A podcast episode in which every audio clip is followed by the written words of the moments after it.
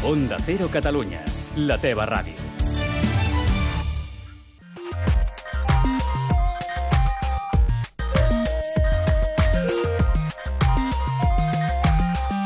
Made in Japan, amb Ramon Soler Padró. Benvinguts a tots i totes al Made in Japan. Minna-san, Made in Japan ni yokoso! Avui tenim un programa molt, molt especial i és que us presentarem la nova edició del Manga Barcelona que tindrà lloc del 31 d'octubre al 3 de novembre. I, a més, aquells de vosaltres que voleu guanyar unes entrades gratis pel diumenge Teniu que participar a les nostres xarxes socials, tant a Instagram com al Twitter, respondre bé la pregunta que ja formularem amb la fotografia dels nostres convidats. I el primer en respondre s'endurà una entrada doble per aquesta última edició, en el cas del diumenge, del 25è aniversari del Manga Barcelona, abans conegut com Saló del Manga. També tenim moltíssimes més coses que explicar-vos, sobretot us donarem molts detalls sobre el tifó que ha assolat al Japó i quines similituds o no té amb la famosa Dana que va arrasar la Costa del Sol espanyola. També tindrem la nostra càpsula nipona i acabarem per, eh, per presentar-vos el nou llibre del Roger Ortuño, que és ni més ni menys que un diccionari sobre gastronomia japonesa que es diu Oishi. Així doncs, comencem. Hajime Masho! A Onda Cero Catalunya, Made in Japan, amb Ramon Soler Padró.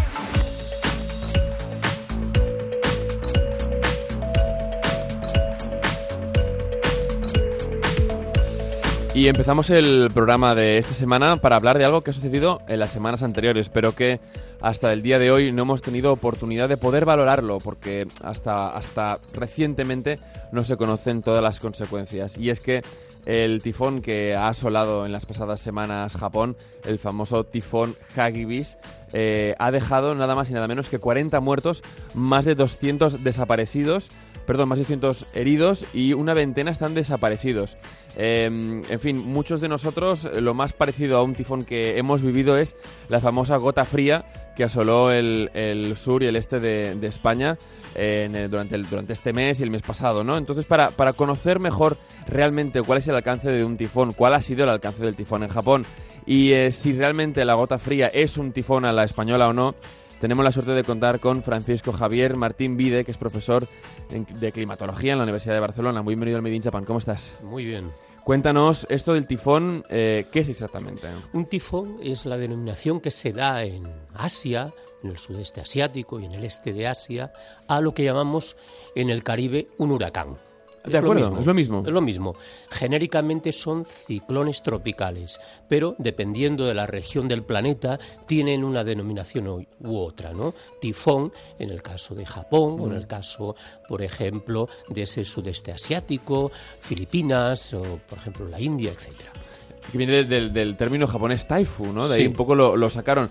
Em, dime un poco cuáles son las, las consecuencias de, de un tifón em, y de alguna manera qué, eh, qué relación tiene directa o indirecta con lo que nos comentabas ahora de las tormentas tropicales o huracanes en América. Sí. Bien, hay unas áreas del planeta, y en particular esta de la que estamos hablando, como también el Caribe y otros ámbitos del planeta, donde la temperatura del océano, la temperatura del mar, alcanza en determinados momentos del año un valor bastante elevado, 26 grados y medio, 27, y ese es un ingrediente primero para la génesis de un ciclón tropical o de un tifón, como es el caso del que hablamos. El combustible, por decirlo así, de una forma expresiva, visual, de un tifón, de un huracán, es el calor latente de las aguas del océano. Ajá. Es decir, ese calor que no se mide con el termómetro, pero que está en el vapor de agua. Que ¿eh? se evapora, que ¿no? se evapora, eh, que se constituye a partir del agua marina. Ese es el combustible. Pero después tiene que haber, y esto ocurre en ámbitos tropicales, una estructura atmosférica que no tenga lo que llamamos mucha cizalladura, un término muy Uy, uy, raro. uy, qué bueno esto, cizalladura, me gusta. Sí, no mucho flujo eh, horizontal, no mucho viento en altura horizontal, sino que haya una columna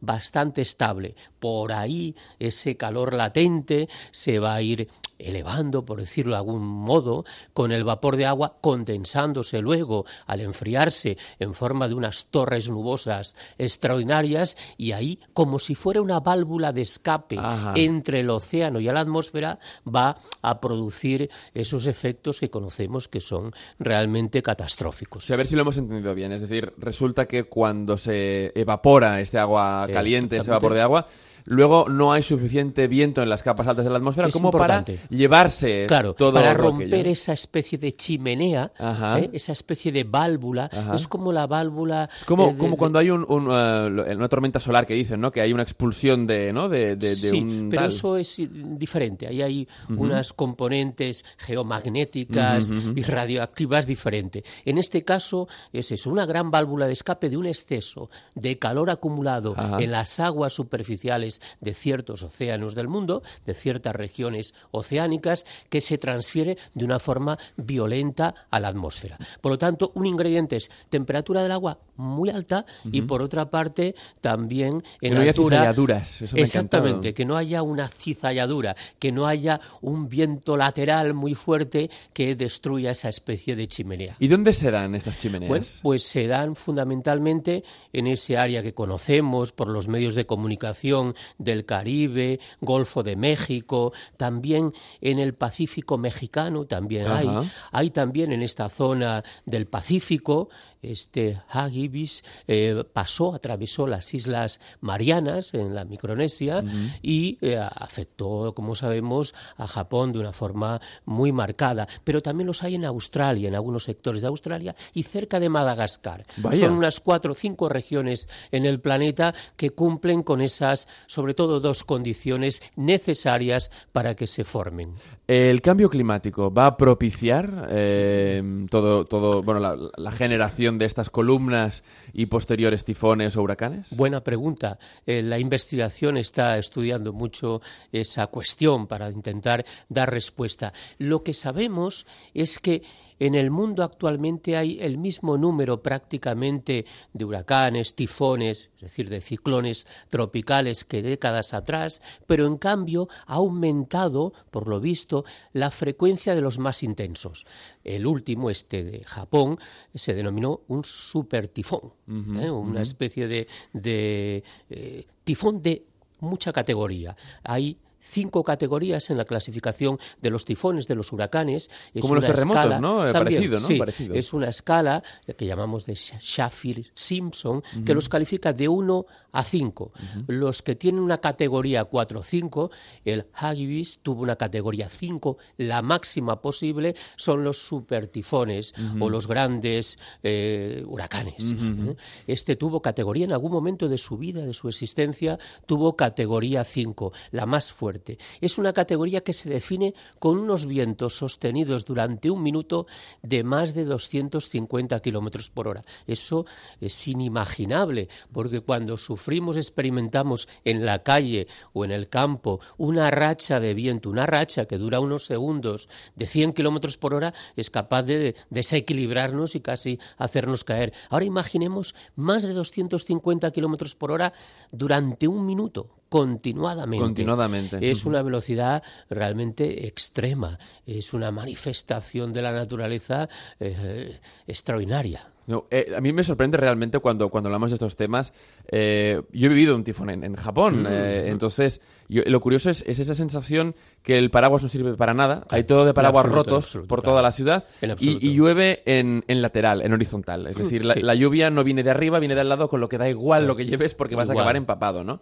¿Cómo se prepara eh, una, una, ciudad, cómo se prepara un país para un tifón y qué diferencias de preparación tiene Japón en este caso, que, le tocan casi todas las catástrofes naturales al año, eh, con otros países del, por ejemplo, eh, del sudeste asiático o también del Caribe, que cuando pasa un tifón o un huracán sufren unas, bien, unas pérdidas inconmensurables. ¿no? estamos hablando aquí de unos 40 muertos, 200 heridos y veintenas han desaparecidos, pero cuando pasa un, un ciclón de estas características por otro otros países los resultados son muy peores. Sí, es muy importante este asunto. El riesgo que produce un suceso natural extremo, un peligro extremo, depende no solamente de la magnitud de este peligro. Es evidente que un supertifón, un tifón de categoría 5, como peligro de la naturaleza, es potencialmente mucho más destructivo que un tifón de categoría 1. Pero el riesgo final deriva también, sobre todo, de la vulnerabilidad de la población de la sensibilidad, de la susceptibilidad al daño que tiene la población. Y Japón es probablemente el mejor ejemplo de una sociedad bien organizada, bien preparada, con una vulnerabilidad baja. Tendría que recordar aquí que en 1970 hubo otro ciclón tropical que afectó a Bangladesh y a la India, algunas regiones de la India, países con una elevadísima vulnerabilidad, y produjo entre 300.000 y 500.000 muertos. Brutal. la diferencia es. Brutal. Eh, tuvo también una categoría elevada, pero pensemos que gran parte de esa catástrofe vital y, daños materiales fue fruto de la altísima vulnerabilidad de aquellas poblaciones, de aquellos países, frente a una vulnerabilidad baja de la población japonesa, con unas estructuras eh, preparadas para eh, el embate de un tifón, con unos servicios de protección civil, con una organización y un conocimiento de la población muy elevados. ¿no? Por lo tanto, Japón es un país expuesto a muchos riesgos naturales, terremotos, tsunamis, vulcanismo y tifones, pero en cambio el, resultado final eh, es diríamos, bueno, en el sentido de que eh, la pérdida de vidas humanas, que lamentablemente se produce, es muy reducida eh, con las que podría haber en un país de la misma área, sin esa preparación, sin eh, esa baja vulnerabilidad. ¿Cómo se prepara un, país para esto? Porque al fin y al cabo que son estructuras, es un tema de arquitectura de las ciudades, de diseño... Sí, y luego, pues, sobre todo, ante todo la vida. La protección de la vida es la primera norma que ante una catástrofe natural hay que eh, cumplir, intentar pues que se que se verifique, que se proteja, ¿no? es difícil ante un tifón, un ciclón tropical de categoría 5, pero hay que evitar estar en espacios abiertos, por supuesto. Es la educación de la población también, entonces entiendo. La educación es uno de los factores que disminuye la vulnerabilidad, la educación. Hay un caso relativamente reciente que lo explica muy bien ¿Se acuerdan, seguro, nuestros oyentes, del terremoto de Haití de 2010? En el mismo año en Chile hubo otro terremoto que como peligro natural fue mucho más importante, como magnitud, y intensidad. La escala, ¿no? Sí, exactamente. Pero en cambio, el terremoto de Haití dejó una una población devastada que todavía no se ha recuperado, mientras que Chile ha padecido otros terremotos. Y aunque hubo algunas víctimas humanas, el país se fue recuperando. En el caso de Japón es un ejemplo de una sociedad bien preparada. Hay que evitar estar, en el caso de los tifones, en espacios abiertos, porque la violencia del viento y de lo que pueda arrastrar el viento, porque muchas de las víctimas se producen no tanto por el viento, sino por aquellos eh, objetos que el viento arranca y hace impactar contra cualquier persona, cualquier otro objeto. ¿no? Por lo tanto, protegerse en espacios eh, cerrados,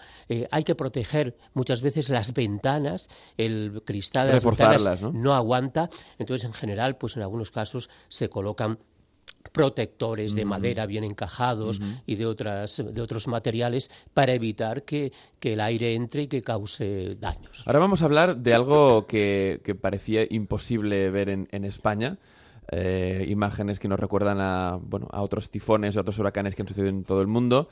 No sé si es un tifón o no. Eh, usted no, nos dirá exactamente si lo fue. La famosa Dana que golpeó la Costa Dorada. Bien, siempre ha habido danas, siempre ha habido gotas frías, que era la expresión más común hasta ahora, igual que siempre ha habido tifones. Esto no es una novedad. Entonces tenemos todavía las imágenes muy frescas, muy recientes de esta gota fría que afectó, como usted ha dicho antes, a buena parte de la comunidad valenciana y de la región de Murcia y algunos otros eh, lugares próximos. Eh, una gota fría o una dana eh, no tiene que ver con un tifón. No tiene la misma formación, no, como explicado desde la columna. No, no, no, no, no.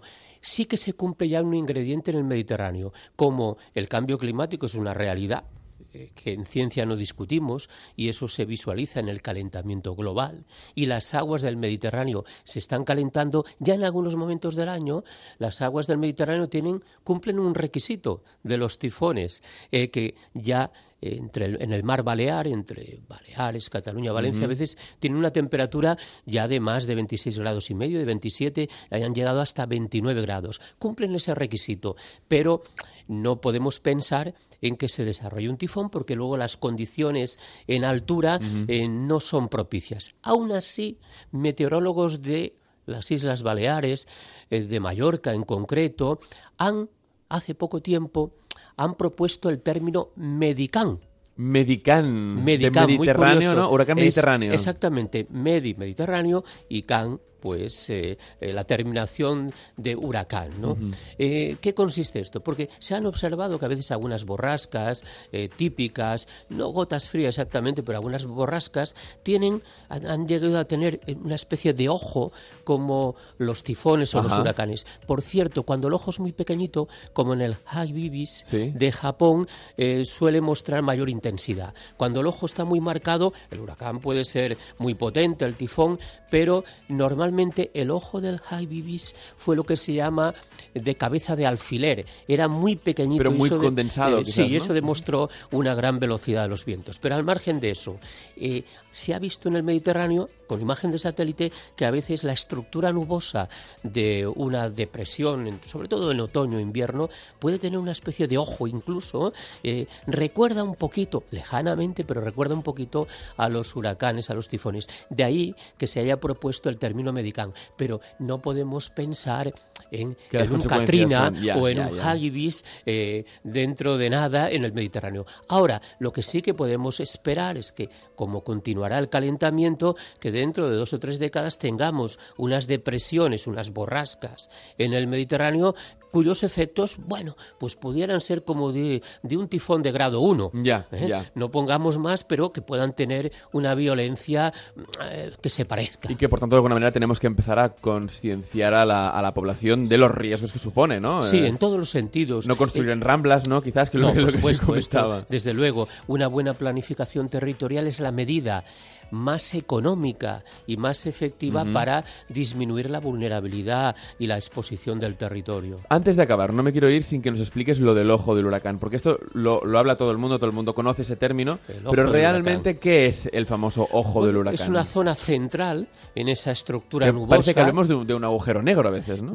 bueno, es una zona central eh, del huracán, del tifón, eh, despejada prácticamente o con un celaje de nubes muy tenues, pero prácticamente despejada que se observa redondita, circular, muy bien, y que responde a que hay una zona de calma, de calma chicha, en que uno piensa que ya ha pasado el huracán o el tifón y luego viene la otra pared, la opuesta, y de nuevo se... Y está conformada por una estructura muy compleja de los flujos de aire, a veces es un aire descendente que hay en ese mismo... Y justo ahí hay sol, ¿no? y ahí puede lucir el sol perfectamente.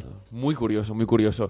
Eh, Francisco Javier Martín Vide, profesor de climatología de la Universidad de Barcelona, muchísimas gracias por, en fin, por, por hacernos tan cercano algo tan complejo como es la climatología y por explicarnos también eh, no solo el, tifón de Japón, sino los huracanes en el Caribe y también eh, la dana o la gota fría de aquí España. Pues gracias por invitarme. Hasta la próxima. Gracias. A Onda Cero Catalunya, Made in Japan amb Ramon Soler Padró.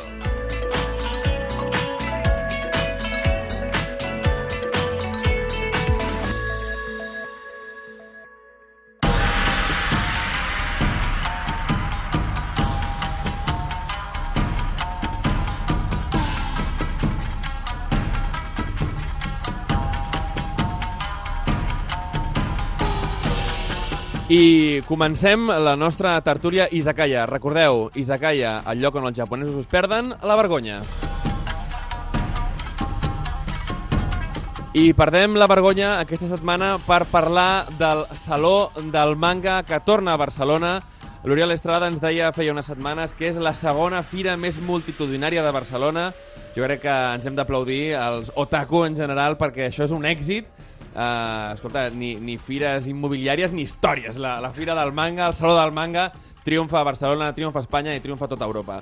Uh, per parlar avui de les novetats d'aquesta novíssima edició, tenim a la Meritxell Puig, responsable de premsa de Ficomi. Com estàs, Meritxell? Hola, molt bé. I com no... Directora, directora. Directora, directora, perdó, perdó. He fet, he fet un... De, un... directora del manga, bueno, de Ficòmic i del manga Barcelona. És a dir, ets la jefa. Oriol, és Bueno, la teva així. jefa? Sí, Sí, Ho molt ho bé. és. I Oriol Estrada, de Manga Barcelona, com estàs? bé, bueno, estressats. Estressats? Molt molt bé. estressats. Escolta, uh, l'Oriol ja em deia aquest any, em deia, escolta, jo no podré venir molt perquè mm, tinc molta feina i tal, però és el tercer programa que ve, eh? Escolta, Això és que què? li agrada. això és que li agrada. Perquè està a prop de Ficòmic, a més, també. Sí, Exacte. estem aquí al costat. Molt bé, llavors, uh, expliqueu-me què hem d'esperar per aquesta nova edició que no haguem vist les edicions anteriors, perquè ara ja arriba un moment que heu de treballar molt dur per superar-vos cada any, suposo, Meritxell. Sí, la veritat és que sí, treballem molt dur, el que passa que també haig de dir que treballem amb tanta il·lusió Sí. i ens fa tanta il·lusió tot el que fem Sí. que, que, clar, cada any és una experiència nova que treballem per al públic, perquè el que volem és treballar per al nostre públic, que realment s'ho passin molt bé i que visquin cada edició una experiència nova. Quina, quina, quina diferència hi ha entre el saló del, del manga que jo començava anant a la, fa, a la firga, a la firga, figa, a la farga, a la farga de, a la farga de, de l'Hospitalet amb el que hi haurà aquest any, Oriol. Aviam, primer, 25 anys, val? és el 25è 25è. aniversari. És una data especial i llavors hi haurà moltes coses especials. Però en comparació amb la Farga, estem parlant d'un lloc enorme, ara. O sigui, els metres quadrats és... és, és, és, és no, no, la dimensió... Vam ser-hi l'any passat amb el programa per És- cobrir-ho i, i la veritat és que per aquells que des de anys X no hi hagueu anat, heu d'anar-hi perquè el canvi és espectacular i, de fet, pots viure-ho. No tens aquella angoixa de la... Bueno, no, no ho sé, eh? perquè jo crec que, que, que hi haurà algun dia que estan totes les, les entrades exaurides, però... Doncs sí, la veritat és que ja estem amb dissabte exaurit i divendres. Ahir es van esgotar les de divendres. Ostres, així ja que... només queden diumenge, eh? Diumenge i dijous. I dijous. també, que dijous, a més, també vindrem amb coses molt, molt potents. Molt bé, això m'agrada, això m'agrada. Llavors, clar, eh, es pot viure molt més aquesta experiència. És a dir, no, no tens que estar agobiat de dir jo, jo, eh, amb una horeta més ja marxo perquè no, no puc més. Quines activitats tindrem aquest any? La veritat és que tindrem activitats eh, que són específiques del 25è aniversari, que això és el que volíem també fer alguna eh, diferent. Eh, sobretot, eh, cada vegada ja la- l'edició anterior vam començar, volíem que cada vegada més el manga eh, Barcelona sigués més participatiu i aquest any realment eh, estem fent activitats de 25è aniversari per fer participar la gent, que la gent també formi part d'aquestes activitats.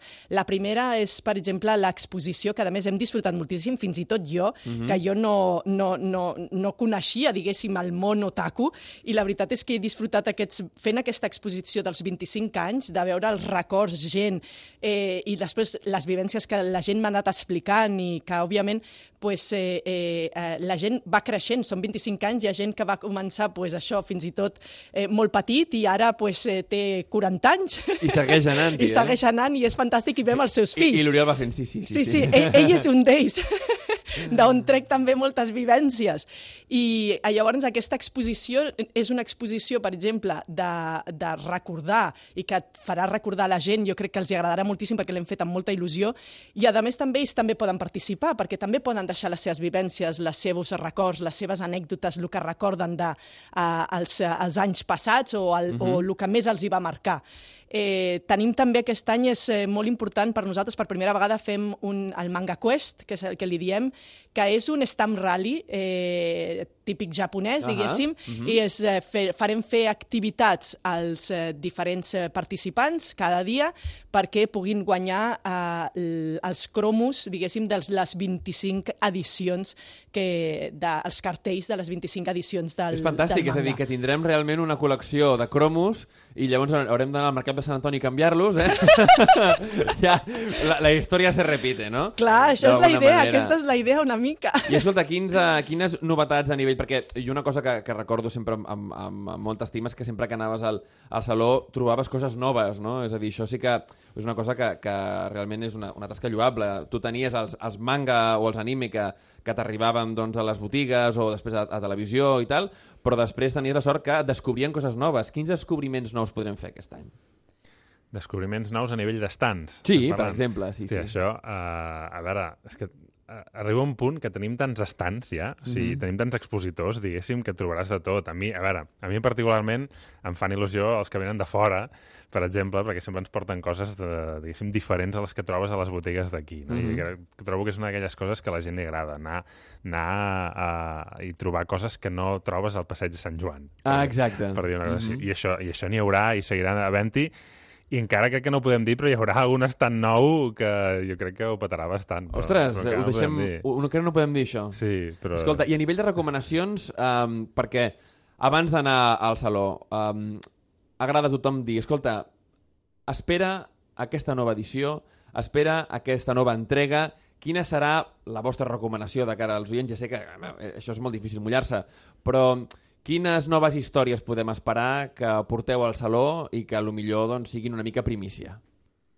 Aviam, uh, és que clar, aquest any hi ha moltes Hi ha coses. moltes. Hi ha moltes coses. O sigui, no hi ha temps per fer-ho tot. Jo crec que la gent, la gent s'haurà de fer unes agendes uh, apretades per anar a veure... Fem-los una agenda, ho Totes- estan desitjant, ho totes- estan totes les esperant. Estan En ja amb, amb paper en mà, eh? En realitat estem fent això, que ara dintre de poc ho farem a les redes socials, una mica de el dijous que no et pots perdre, el divendres que no et pots perdre, el dissabte que no et pots perdre, el diumenge que no et pots perdre, perquè clar, és el que diem, hi ha tantes activitats, perquè des de la sala a l'auditori que l'hem convertit des de l'any passat en una sala de cine, és que tenim cada dia mm, hasta, no només un, sinó dos i a vegades tres estrenes de coses eh, d'anime, de pel·lícules, tenim eh, eh, pues, eh, Hideo Nakata, que a més ve a presentar la seva pel·lícula, el, Els eh, de Ma- One Piece Estampida, Exacte. tenim Weathering With You de Makoto Shinkai... O sigui, tenim, uh, tenim la que va guanyar a, a, Sitges, A Sitges, també, de- exacte. d'animació. És a dir, tenim un munt de, de, de, de pel·lícules que aquest any, 2019, és, és espectacular a nivell del que ha sortit i ho tindrem, ho tindrem tot allà. Però és que a més tindrem un gran escenari que tenim una sèrie d'artistes, algun encara per anunciar, Exacte. que, que són molt potents aquest any i coses Podem dir, molt curioses. podem dir ja algun nom... Eh... Home, a veure, tenim el Niango Star, que, que és una curiositat, que és una mascota que toca la bateria d'una manera al·lucinant. Que tots l'hem vist per, per Instagram, eh? Clar, i ens farà, sí, uns, sí, sí. ens farà uns shows, ens farà tres shows, a més, espectaculars. Tenim a les 5, 6, 7, 8, que són Oh. les, es van fer famoses per sortir a Kill Bill, Mhm. però que a més tenen un show també també molt potent, i, i això, i algunes altres sorpreses, no? Que... Ens queden cada una, jo espero que aquesta, aquesta setmana puguem Sí, anunciar-la. Estem ja, ja tenim quasi bitllets eh, tancats i això, però bueno, les típiques últims eh, retocs i esperem també anunciar que també van en el gran escenari. Una altra de les coses és que estrenem, l'any passat vam tenir un petit escenari, aquest any el convertim realment en dance stage i es queda per, mm -hmm. sobretot, fer balls. Són coreografies. coreografies que els hi agrada a tothom i és dedicat a això exclusivament i, hem, i estrenem un nou escenari que li diem el Bunker Stage on farem diferents activitats més relacionades amb la tradició Amb la cultura, no? i Bunker. cultura i a que més hi haurà l'Ota Quiz. Exacte. Que l'Ota Ah, Quiz... l'Ota Quiz. Què Sí. guanyo? Què guanyo? Sí, Exacte. Que guanyes? Clar, ho podem dir, sí, ja. eh? Jo crec i que tant, i Vinga, tant, va. ho direm. A veure. És una exclusiva, eh? perquè encara no ho hem Molt bé, pel anunciat, eh? Japan. Fantàstic, exclusiva.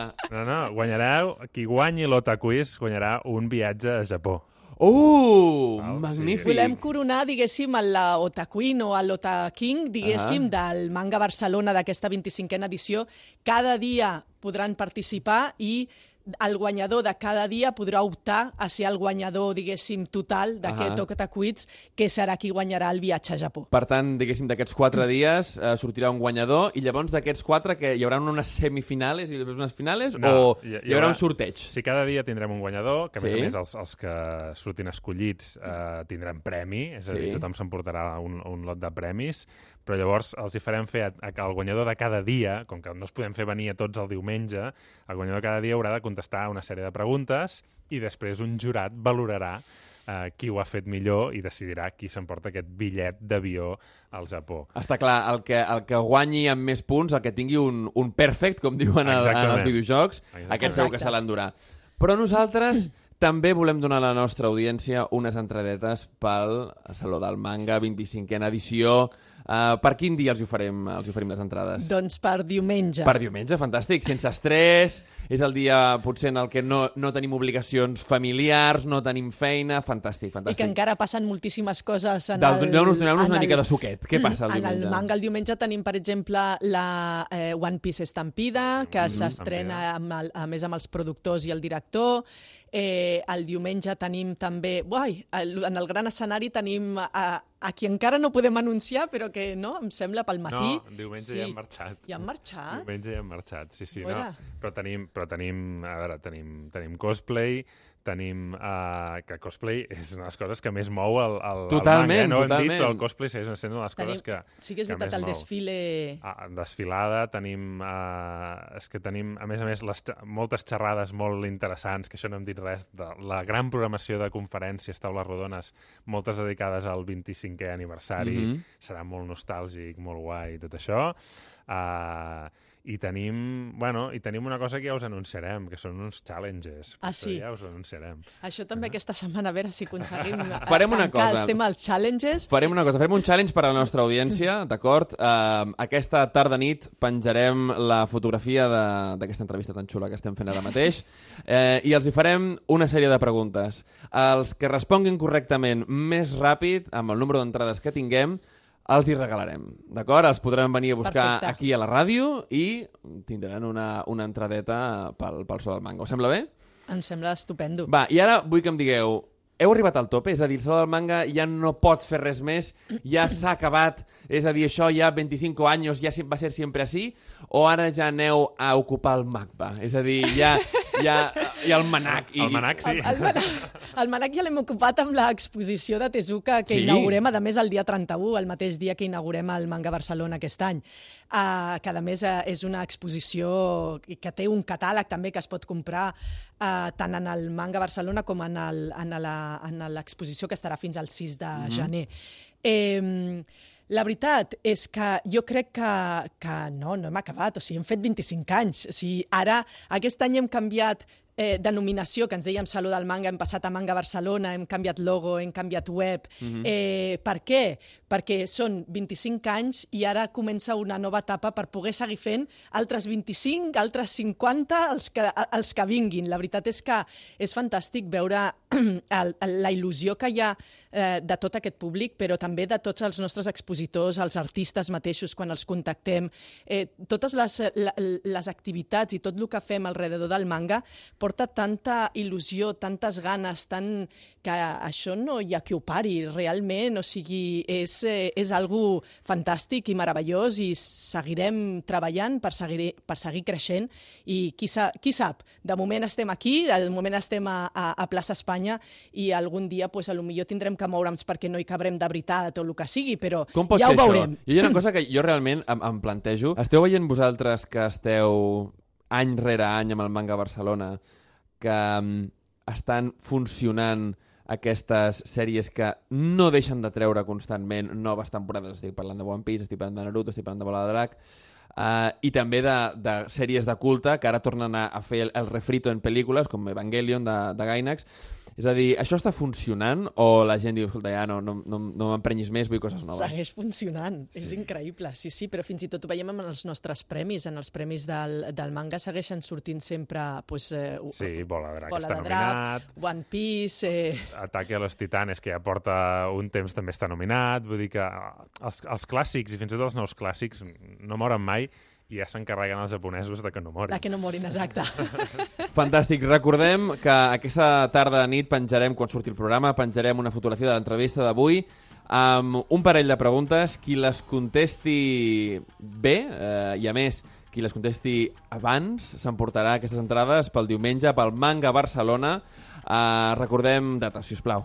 Pues les dates són del 31 d'octubre al 3 de novembre. Per tant, A ja, Fira Barcelona, ja, és ja, no podeu, no podeu perdre el temps perquè és ja. Uh, recordar que teniu un munt de novetats, que tenim, uh, m'ha encantat lo del manga quiz, recordem això, Sí. perquè es pot endur un, el guanyador un viatge al Japó, no? Exactament. Si qui guanyi el, durant els quatre dies, el guanyador de cada dia podrà optar a guanyar un bitllet d'avió amb Finnair a, a, al Japó. Com participem? Perquè s'ha de, un s'ha d'apuntar a la web, ve No. allà i... Veniu allà, allà. a, aleshores al Bunk Stage, que es dirà, al, al Palau 1, veniu allà i la gent primer farà servir com un Kahoot d'aquests Uh. per contestar preguntes. Sí. D'allà sortiran els tres millors que pujaran a l'escenari i s'enfrontaran, diguéssim, entre ells per ser el- l'Ota King o l'Ota Ota Queen. M'encanta, m'encanta. Ota Kings i Ota Queens, prepareu-vos, llegiu molt, veieu moltes sèries i, aquest, uh, i aquesta manga Barcelona, poseu-vos les piles perquè hi ha en joc un viatge al Japó amb Finnair.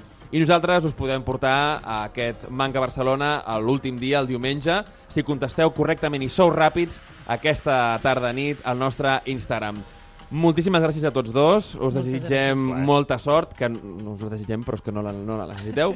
Sabem que serà un gran èxit, com sempre, i ens veiem molt aviat. Arigato!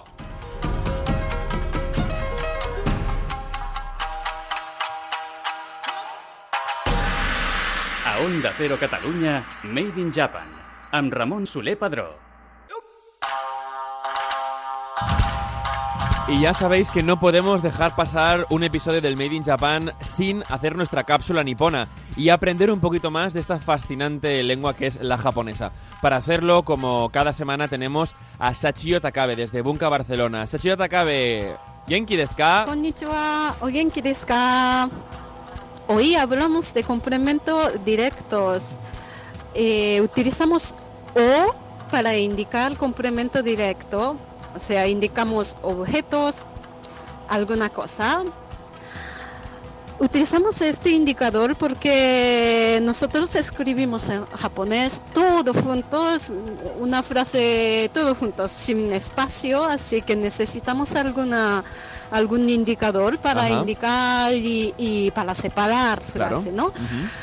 Y o precisamente utiliza para indicar objetos. Ajá, complemento directo, claro. Por ejemplo, el orden de frase sería sujeto con wa, con objeto, con o y final verbo.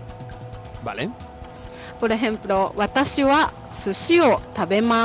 Ahí, Tabemasu es comer. comer, claro. Así que yo como sushi o indica o, o va con sushi, ¿no? Sushi es objeto, así que comer sushi. Siempre objeto con o va eh, con los verbos de acciones, por ejemplo, comer, Ajá. beber, ver, Transitivos. comprar, o sea, casi con todos Ajá. eh, verbos, ¿no? Así que hay que memorizar bien Claro. y es muy útil. Vamos a ver unas frases, por ejemplo, eh, si preguntamos, eh, ¿quieres cerveza o bebes cerveza? Verbo beber es nomimas. Cerveza es biru. Ujú. Viru. Así que preguntamos, sí, ¿biru nomimasu ka? ¿Biru nomimasu ka? Viru o Ya que preguntamos, no indicamos a anata wa. Podemos poner, pero mm, decimos así, sin, sin sujeto, Ajá. omitiendo sujeto. Ajá. ¿Biru nomimasu ka? Viru o nomimasu ka? Y ahora vemos comprar, por ejemplo, kaimas. Recuerdos es omiyage, Omiyage. sería omiyage o kaimas, Ajá. omiyage o kaimas. Omiyage o kaimasu. Compro recuerdos. Ujú. O si preguntamos sería omiyage o kaimasu ka? Ajá. Omiyage o kaimasu ka? Omiyage o kaimasu ka? Y ahora vamos a ver, por ejemplo, ver, ver película. Ver es mi más. Uh -huh, mi más. Película es eiga. Eiga. Eiga o mi más. Eiga o mi más. Eiga o mi más. O Veo una película. O si preguntamos, uh -huh. ¿ves una película? Eiga o mi más ka. Ajá. Eiga o mi más ka. O mi más ka. Y ahora vamos a ver comprar. Kai más. Comprar un billete. Billete es kip. 切符を買いますか？切符を買いますか？切符プラスンビジェテ惜しいコプロ切符を買います。切符を買います。切符を買います。ファンタスティカレクションチチュヨさん、もちしますありがとうございました。ありがとうございました。また来週。また来週。A Onda Cero Catalunya, Made INJAPAN.AM Ramon Soler Padró. I ja sabeu que per acabar el programa ens agrada donar un cop d'ull a aquelles iniciatives que donen a terme persones que ens ajuden a vincular la cultura japonesa amb la nostra pròpia. I aquesta vegada ho fem amb un llibre que just acaba de sortir que es diu Oishi, Diccionario Ilustrado de la Gastronomia Japonesa, que és un llibre de consulta que compila i explica més de 2.000 paraules relatives a la gastronomia japonesa amb 360 imatges a color d'ingredients, tècniques culinàries, utensilis, anècdotes i tot això qui ens ho porta? Doncs l'ambaixador de, la, de la gastronomia perdó, japonesa a casa nostra, ni més ni menys que el Roger Ortuño. Molt benvingut al Made in Japan. Roger, Hola, què tal, Ramon? ahir tu i jo xerràvem per telèfon i em comentaves que hi ha un ingredient de la gastronomia japonesa que és el miyoga, que té darrere tot una espècie de, de mite i que també tractes en aquest llibre. Ostres, doncs ara no me'n recordo, eh, de la conversa. Sí, home, el miyoga que, que deixava sense memòria. Ah, deu ser per això, deu ser per això. Vale. Ah, molt bona. doncs sí, sí, és, un, és una... A veure, semblen al gingebre, Uh -huh. i així com el gingebre es menja el, el rizoma, diguem-ne, doncs el, el miyoga el que es menja és el, el bulb i el, i el tall, també, uh -huh. no, Mhm. diguem-ne. O sigui, sembla una miqueta com una mena de ceba, per Ahà, entendre'ns. mhm. I llavors diuen que això, doncs, que si menges miyoga, doncs que perds la memòria. O sigui, seria una mica l'efecte contrari de les cues de pansa, no? Ahà. I si veritat això, si jo em prenc miyoga ja m'olvido de les coses o què? M'olvido de pagar a final de mes eh, o com va això? podria ser, podria ser. Si puc anar al metge i dir, escolti, miri, fes un certificat perquè he menjat miyoga i, escolti, no puc pagar. Sí, Escolta. sí. Això ve d'una llegenda que, que explica que hi havia un, un deixeble de Buda, eh, un monjo, doncs, que, que, que tenia molt mala memòria. Ahà. Eh, tan mala memòria, tan mala memòria, que no, que no se'n recordava ni del seu nom. Val? Llavors havia d'anar amb un cartellet penjat en el coll amb el Ostres. seu nom perquè li preguntaven com et dius, ostres, no sé, no? I, i, i llavors portava aquest cartellet. I tenia tan mala memòria i era, eh, eh, que no, no li podien encomanar cap tasca i l'única cosa que li podien demanar doncs, era que, que cuidés el jardí. No? Ahà. Llavors escombrava el jardí, podava les plantes, etc. No?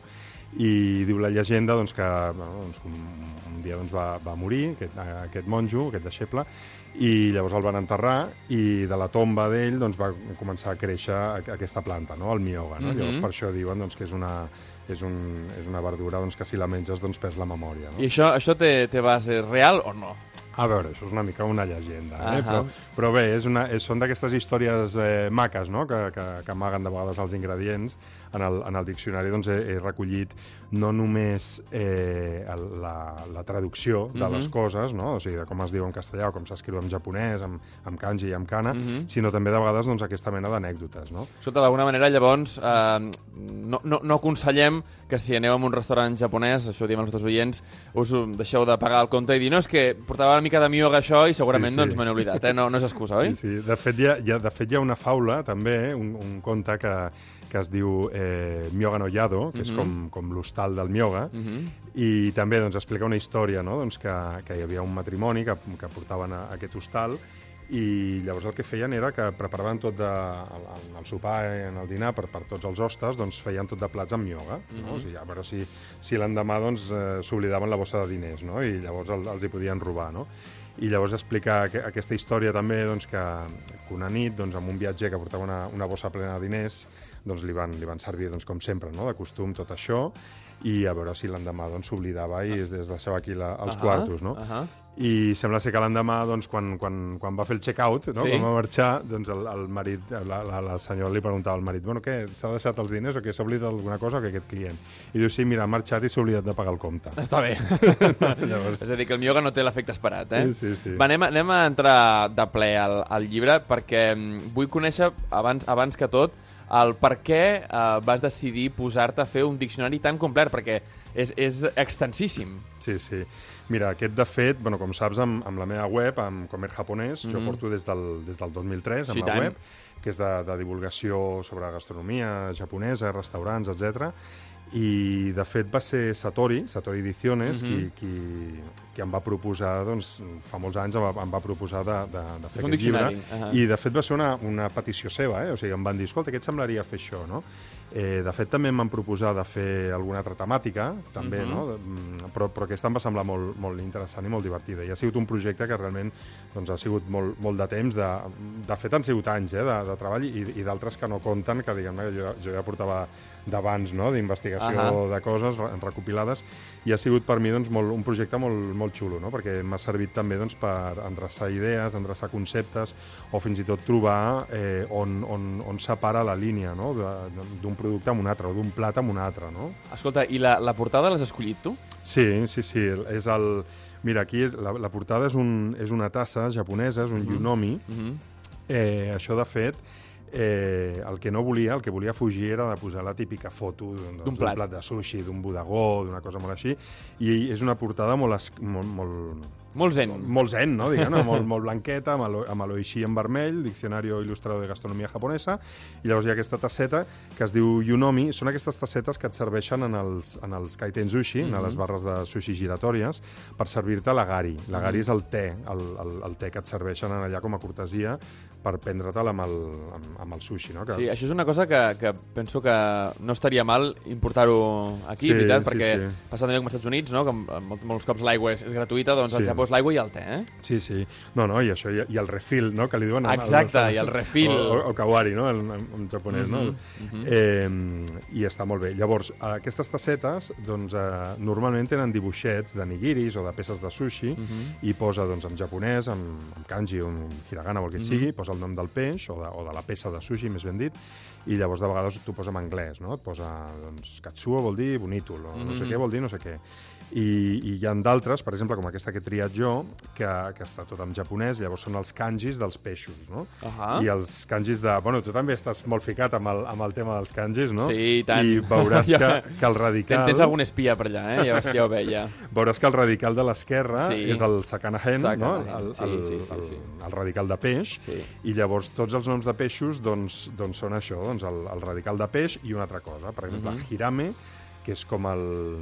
el, el, el, el, ai, com es diu això? El, ah, no em surt. Eh, Hollywood, Hollywood fals del Japó, se'n Ahà, diu. ahà. Eh, doncs és com un peix pla i llavors vol dir doncs, peix i, i el, el kanji de hira, no? de, Vale. de pla. Ahà. Bueno, i llavors a mi em va semblar molt xula aquest, aquesta imatge perquè simbolitza una tassa, Sí. òbviament, amb, amb, amb, i, el, i el diccionari doncs, també parlo d'estris, parlo de- d'estris de, cuina, Està molt de bé. ganivets, Ahà, ahà. de, del que seria eh, shuki, que serien els, les vaixelles per prendre el sac, etc. El tema de, dels, dels ganivets eh, amb el món del, del sushi, per exemple, el sashimi, Mhm. és, és cada cop arriba més, cada cop veiem més eh, botigues eh, de, de cuina, eh, de, que venen estris de cuina, on hi ha aquest sortit eh, immens Sí, sí. De, de ganivets, no? fet, fets amb tamahagane, amb aquesta pedra Sí, que fan les sí, katanes sí. i tal. Um, de quina manera, diguéssim que poc a poc el, la restauració europea i espanyola Mhm. eh, comença a adaptar aquestes tècniques de tall això Sí. crec vull que ens ho expliquis, perquè cada vegada es veu més, no?, que, que els restaurants eh, doncs, de, a Madrid, a Barcelona i tal, fan servir aquestes tècniques japoneses Mhm. eh, ja no només de preparar sinó, i de cuinar, Mhm. sinó també de tallar, eh, de servir el, el menjar a la japonesa. Sí, sí, sí. El, el, el, de fet, el, mira, aquí tinc alguna entrada, em sembla. A veure si, a veure si la trobo per aquí. Eh, a veure, el, el, sí, bueno, aquí, el, el, per exemple, el, el Yanagi-ba, com, Ahà. que és aquest, aquest més allargat, que és, el, és una fulla mm, que sembla està inspirada amb, el, amb el, la fulla del sausa, de, Ahà. de, de l'arbre, no? Sí. que és així allargada. Després tindríem el deva, que és més, més gruixut, Mhm. és per tallar, eh, per tallar els ossos o tallar la, el, les espines, L'espina, el, eh? el, el cap Espina del peix, del peix. I, que no, i que no ho trenquis. Eh, l'usuba, que, és, que és per tallar les verdures, el, el santoku, que és, és una mica multiús, o sigui, hi ha, hi ha molts, no? I sí, sí, com dius, doncs, ara doncs, s'ha s'ha agafat una mica aquesta no sé si dir-li moda, no, moda no, o sigui, seria o disciplina o aquesta Sí. estètica o aquest, o aquest estil doncs, que, que es té molta cura no, amb el tipus de tall. No? Realment, per exemple, el pop, per exemple, doncs, hi ha un tipus de tall que s'ha de fer doncs, perquè quedi com una veta i Mhm. que quan ho suques després amb la soja doncs, quedi més empapat, etc. No? I mira, perdona, que, que eh, això que et deia, del, de, bueno, tenia, teníem la vaixella per Sí. un cantó, amb aquesta imatge, també és una vaixella, òbviament, doncs, per servir te, eh, i en el, en el diccionari doncs, també recullo tés i tot tipus de begudes. Eh, després els peixos, òbviament, perquè és un diccionari que també surten peixos, surten tota mena d'ingredients, de Mhm. verdures, de tipus de carn, etc. I, i bé, doncs, perquè tenia aquest, aquest tema així una mica cultural. I mira, no em negaràs que també doncs, això sembla un diccionari visual, no? Totalment, un és que és, és, 3D. un, és un diccionari, no? De fet, és Sí, un sí. diccionari de, de peix, de secana, a sobre Sí, sí. d'una... Bueno, en una, en una una tassa, tassa, no? no? Sí, és, sí. és una mica, com dir, una petita imatge del que trobaràs després, no? Sí, sí, sí, perquè després dins també doncs, t'ho trobes amb, amb la grafia japonesa, Clar. no? amb els kanjis i... Escolta, i ens, ens ha això. cridat molt l'atenció una sèrie de termes que, que et demanem que ens expliquis aquí. Mhm. Per començar, el Yatsuhashi. Què és El yatsuhashi. El, el yatsuhashi és un, és un dolç, eh, és, un, és una mena de, de, de confit japonès, eh, que és molt típic de Kyoto, i de fet hi ha, hi ha un, el, el Nama Yatsuhashi, Mhm. que, que té una forma com de ravioli, com de triangle. Ahà. Mira, em sembla que tenim la foto per aquí. Bueno, clar, la ràdio això els, els Això és complicat, poden eh? veure, Però jo, jo ho penjarem. Això no t'amoïnis que ho, penjarem Sí, perquè sí. ho vegin els nostres oients. Mira, és que a més a més tenia una foto aquí bastant perquè és gran. curiós que ens arriba molt el mochi i tal, però, però el Sí. tema dels dolços és curiós perquè... se- L'altre dia vaig estar parlant Mira, amb és un... aquest d'aquí. A veure, molt bé. Està bé, està bé. Sí, sí, realment sem semblen raviolis, eh? Sí, sí, sí. Llavors hi ha la versió aquesta, que és, de fet es fa amb gyuhi, que és, és com aquesta pasta que es fa amb, amb, amb mochiko, amb la, amb la farina de- d'arròs glutinós, sem, similar a la dels mochis, Mhm. i és així tubet en forma de ravioli i en, forma de triangle i Sí. es farceix amb, amb anco, amb, amb, amb Ahà. mongeta... Sí, mongeta així vermella, eh? Sí, sí, sí. I llavors després hi ha una versió seca, que és aquesta d'aquí, eh, Sí. que té forma com de teula, no? Diries tu? O sigui, és, Jo veia, és sí, que és que és sobreposada, eh? Cap, eh, Sí. com, com a capa sobreposada. No, sí. és, una, és, una, o sigui, és una que està damunt d'una altra. O És sigui, una que està damunt d'una altra. És com una mena de neula partida per la... com un cilindre Ah, transversal. d'acord, d'acord, d'acord. Sembla una, una, una taulada, diguem-ne, no? Sí. Una... Però, de fet, això realment el que simbolitza és un koto.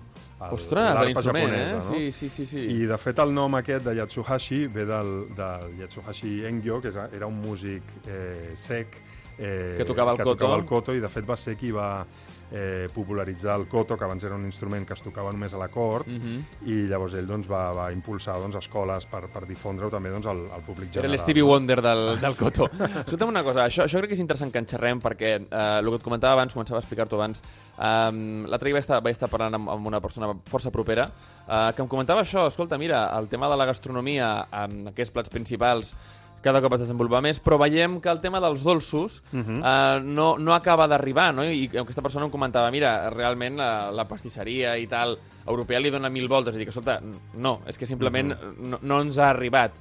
Creus que, que hi ha encara un pas d'adaptació del paladar pel que fa aquesta part de la gastronomia japonesa? Sí, a veure, realment la gent només coneix quatre coses, bueno, quatre o dues, o, O una. dues. Mhm. Eh, el matcha, el mochi i ja sí, està. Sí, sí, sí. Totalment. I llavors, el, el, realment, els, els chagashi, que serien els, els, dolços, els dolços que es prenen per acompanyar el te, Mhm. eh, o wagashi seria la, la, la paraula japonesa, o sigui, el, el, el genèric, Mhm. eh, hi ha- n'hi ha, molts, no? N'hi ha de secs, n'hi ha que tenen una textura més, com, més semblant a una galeta, per entendre'ns, Mhm. i d'altres que són més, més tubets, no? els, els namagashi, que se'n diu, que són una textura que tenen més humitat, Mhm. i els han namagashi serien els que estan ni tu ni jo, o sigui, mig, mig Vale. mm, més, més tubets. Per exemple, el, el, un dorayaki, per entendre'ns, Sí. Eh, seria això, no? El dorayaki, situem, els sí. sí. que menjava el Doraemon, eh? Sí, sí. Aquest llibre, sens dubte, serà, serà curt i efectiu. Mhm. Uh, bé, curt en tant en quant el missatge, però molt profund, moltíssima tècnica i totes aquelles persones que vulguin aprendre gastronomia i aprendre a cuinar i conèixer més uh, receptes i ingredients, aquest és, sens dubte, el seu manual uh, habitual. Així que, Roger Ortuño, moltíssimes gràcies per venir a Medi Japan. Molt bé, vosaltres. Fins ben aviat. Fins aviat.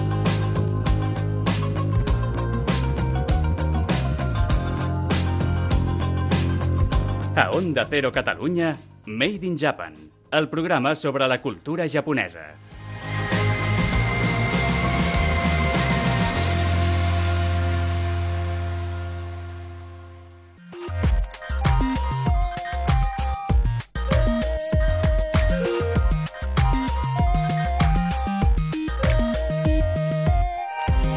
Fins aquí el Made in Japan d'aquesta setmana. Esperem que hagueu gaudit moltíssim d'aquesta edició especial del Manga Barcelona. Recordeu que tant a Instagram com a Twitter regalem una entrada doble al primer que contesti correctament a la pregunta que us formularem. Ja veureu que penjarem una fotografia de l'entrevista als representants de Manga Barcelona i si la responeu correctament i sou els més ràpids, us endureu aquesta entrada doble. Un cop sigueu els guanyadors, ja us explicarem com venim-les a recollir aquí a la ràdio. Recordeu també que si voleu escoltar els nostres programes ja enregistrats, podeu fer-ho tant a la web d'Onda Cero Catalunya com també a iTunes i altres plataformes. Allà trobareu els nostres podcasts, ja sabeu, a Onda Cero Catalunya, la casa de la cultura japonesa. A Onda Cero Catalunya, Made in Japan, amb Ramon Soler Padró.